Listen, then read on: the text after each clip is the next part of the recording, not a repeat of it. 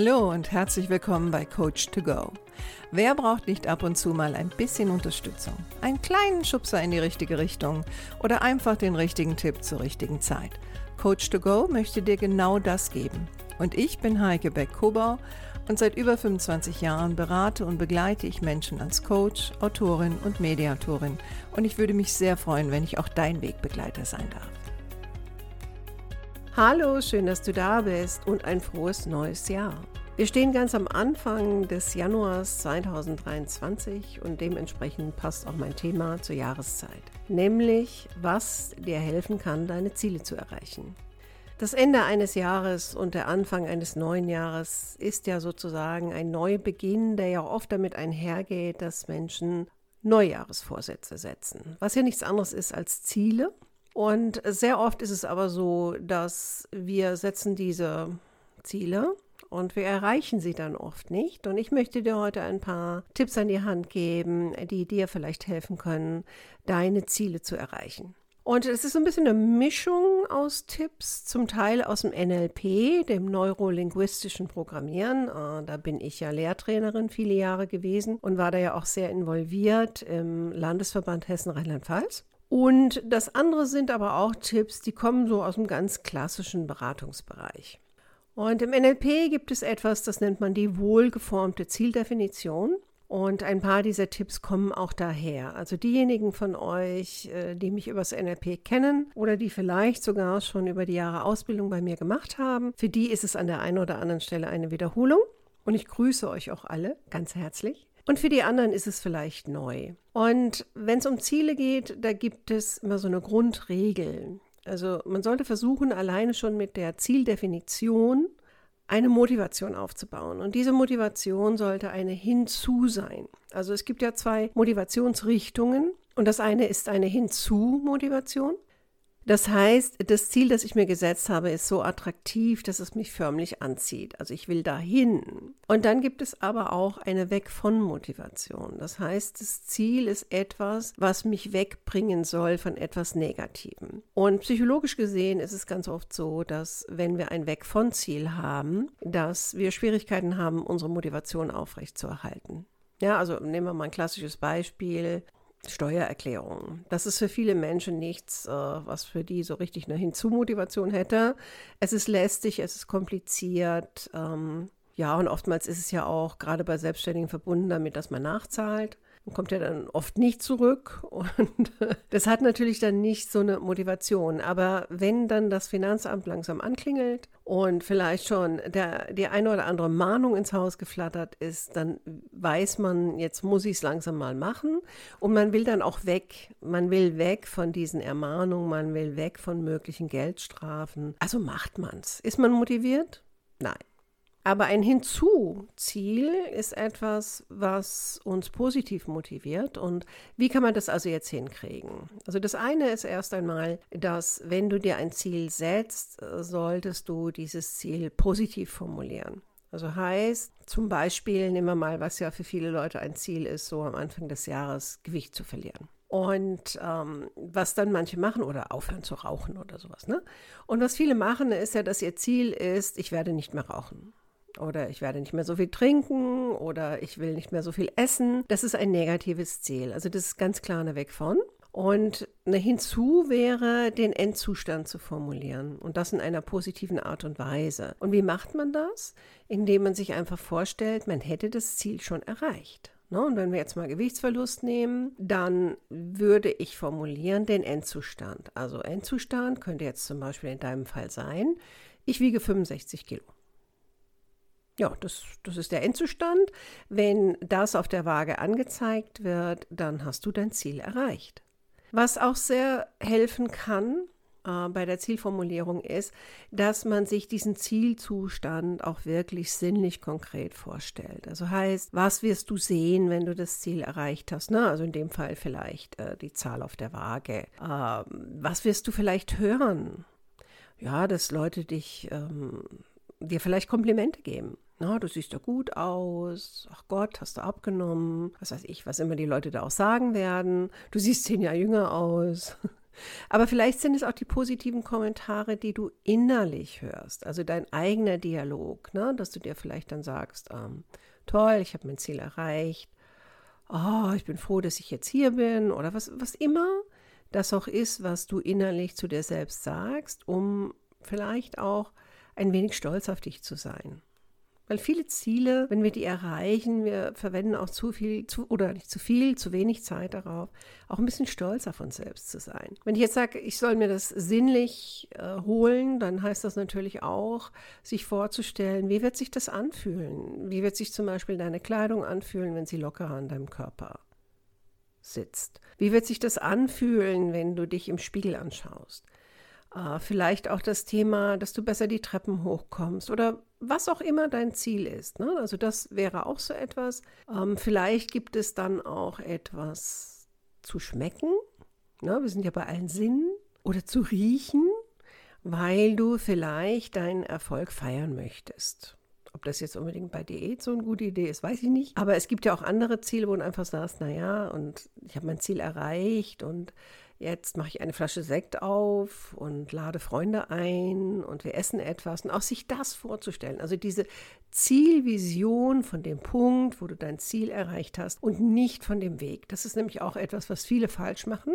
Ne, also zum Beispiel bei dem Ziel, äh, mit dem Rauchen aufzuhören, denken die Leute natürlich automatisch an Zigaretten und wie schwer das sein wird und so weiter. Und deswegen sagt man immer, bau eine positive Zielvision auf und zwar an dem Punkt, wo du das Ziel schon erreicht hast. Und am besten schreibst du dir das wieder auf. Und warum schreibst du dir das auf? Weil du dir das dann immer wieder anschauen kannst. Ne, also solche Ziele sind ja nichts, was man einmal aufschreibt und dann in die Schublade legt und nie wieder drauf schaut. Also das sollte man auf gar keinen Fall tun. Wichtig wäre auch zu gucken, ne, in welchem Kontext willst du dein Ziel erreichen? Ist es ein privates Ziel? Ist es ein Ziel auf der Arbeit? An welchem Ort zum Beispiel? Ne, das sind wir jetzt vielleicht ein bisschen weg von der Diät, aber es gibt natürlich auch Ziele, ne, die könnten zum Beispiel damit zu tun haben, dass du einen Jobwechsel anstrebst. Dann würde das natürlich auch bedeuten, dass du dir entsprechend einen Ort vorstellst, einen möglichen neuen Arbeitgeber vorstellst. Bis wann willst du ein Ziel erreichen? Also eine ganz, ganz wichtige Frage dass du dir auch einen Termin setzt. Und der sollte natürlich nicht in zwölf Monaten sein zur nächsten Neujahresresolution. Wichtig bei der Planung von Zielerreichung ist auch, dass du dir Gedanken darüber machst, welche Ressourcen hast du jetzt schon, um dieses Ziel zu erreichen? Also was weißt du schon? Vielleicht hast du Unterstützung durch andere Leute, die du fragen kannst, äh, dich in gewissen Bereichen dabei zu unterstützen, dass du dein Ziel erreichst, dann musst du natürlich auch entsprechende Gespräche führen. Ähm, vielleicht kannst du recherchieren zu dem Thema. Also alles, wo du sagst, okay, welche Ressourcen habe ich schon? Und dann ist natürlich die Frage, welche Ressourcen brauche ich noch? Also was fehlt dir noch, um ein Ziel zu erreichen? Und auch das kannst du natürlich planen.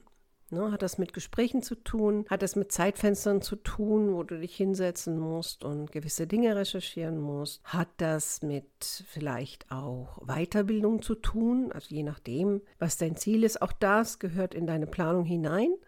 Und zwar mit einem konkreten Zeitfenster und je nachdem, was es ist, vielleicht auch einem gewissen Budget. Da ja die Zielsetzung zum Teil auch aus dem NLP kommt, gibt es auch etwas, das nennt man einen Öko-Check also ein Ökologiecheck. Und was ist ein Ökologiecheck? Ein Ökologiecheck heißt, dass man sich vorstellt, okay, ich habe jetzt mein Ziel erreicht und wenn ich jetzt zurückschaue, was hat es mich gekostet?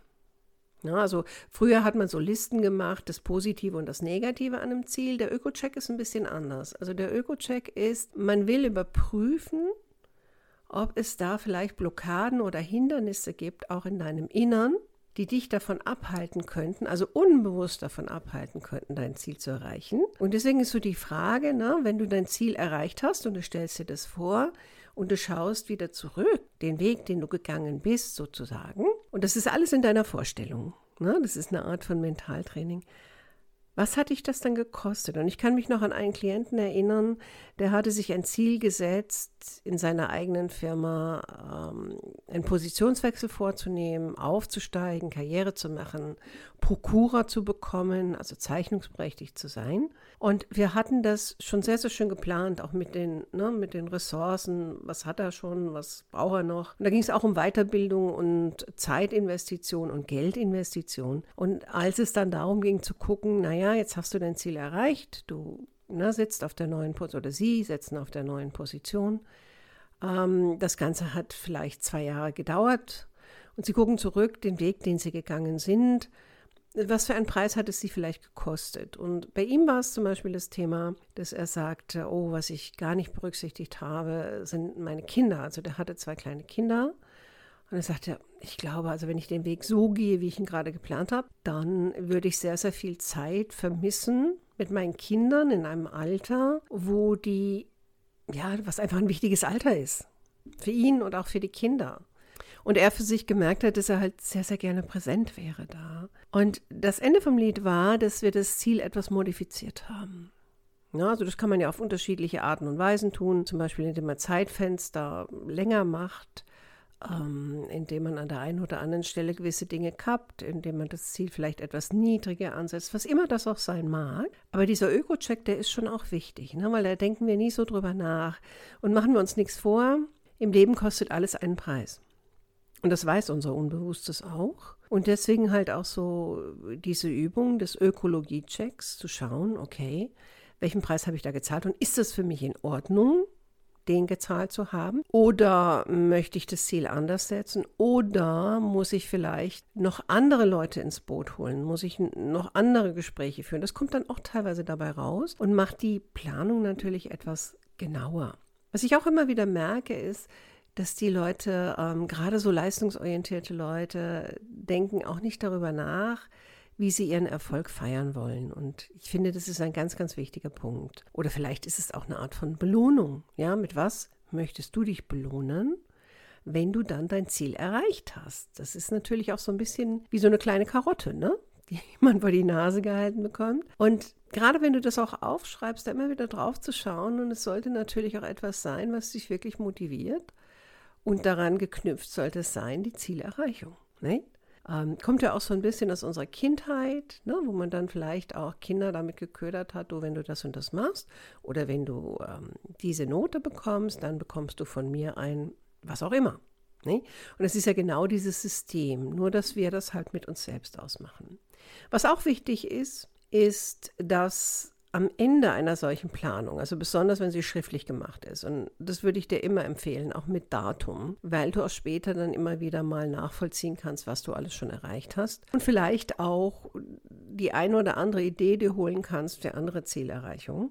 Was wird der erste Schritt sein? Also wenn du dich jetzt da hinsetzt und dein Ziel definierst und das gut und klar durcharbeitest, was wird der erste Schritt sein, den du in den nächsten 24 Stunden machst? Und was wird der zweite und der dritte Schritt sein? Das ist ganz entscheidend, weil was viele Menschen machen ist, sie setzen sich Ziele, schreiben das vielleicht auch noch auf, arbeiten es ein bisschen aus und dann sind sie erschöpft. Aber sie bedenken nicht, was jetzt die nächsten Schritte sein sollten und die sollten zeitnah sein. Weil hat auch ein bisschen was mit Motivation zu tun und das Momentum zu nutzen. Wenn du eine gute Zielvision aufgebaut hast, die motivierend ist, dann ist die Motivation hoch. Nur wenn du nicht in Bewegung kommst, kann die auch sehr schnell wieder abflachen. Deswegen ist so ein Grundgesetz zu sagen, den ersten Schritt innerhalb von 24 Stunden, dann den zweiten und den dritten schon mal vorauszuplanen. Und natürlich auch je nach Ziel täglich oder einmal die Woche oder einmal im Monat, je nachdem, wie groß das Ziel ist, auf deine Zielvision zu schauen und auf deinen Plan zu schauen und vielleicht an der einen oder anderen Stelle auch wieder zu modifizieren. Aber wenn du nicht diese Arbeit investierst, gerade bei größeren Zielen, dann wirst du sie wahrscheinlich nicht erreichen. Also, na, von nichts kommt nichts im wahrsten Sinne des Wortes. Ich mache das bei großen Zielen immer. Und es hilft mir sehr. Ich habe mir dazu auch ein kleines Formular entwickelt, was ich am Computer habe. Da kann ich die Dinge schön eintragen, kann ich es äh, ausdrucken. ähm, habe so ein kleines Heft oder einen Ordner in dem Fall, eine Mappe, wo ich über die Jahre immer wieder die Sachen drin habe. Habe ich alle erreicht?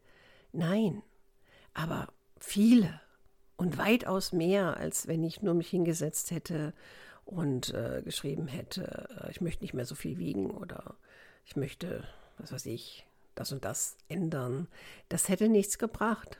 Also diese Arbeit und Auseinandersetzung und auch ein bisschen eine Art von Projektplanung zu machen, die hat mich immer weitergebracht. Und manchmal war es auch so, das wirst du vielleicht auch kennen, dass wenn du äh, dein Ziel angehst und auch wirklich dran arbeitest, dann kann es auch manchmal passieren, dass der Weg so ein bisschen in eine andere Richtung geht. Aber auch der ist sehr interessant. Besonders wenn man das auch wieder schriftlich festhält. So, ja, das wären so meine Tipps für dich. Ich hoffe, das hilft dir ein bisschen weiter. Wenn nicht, kannst du mich auch kontaktieren. Vielleicht kann ich dir auch dabei helfen. Jetzt wünsche ich dir erstmal noch einen schönen Jahresanfang und viel Erfolg bei deiner Zielsetzung und bei deiner Zielerreichung. Und ich freue mich, wenn du nächste Woche wieder dabei bist. Mach's gut, deine Heike.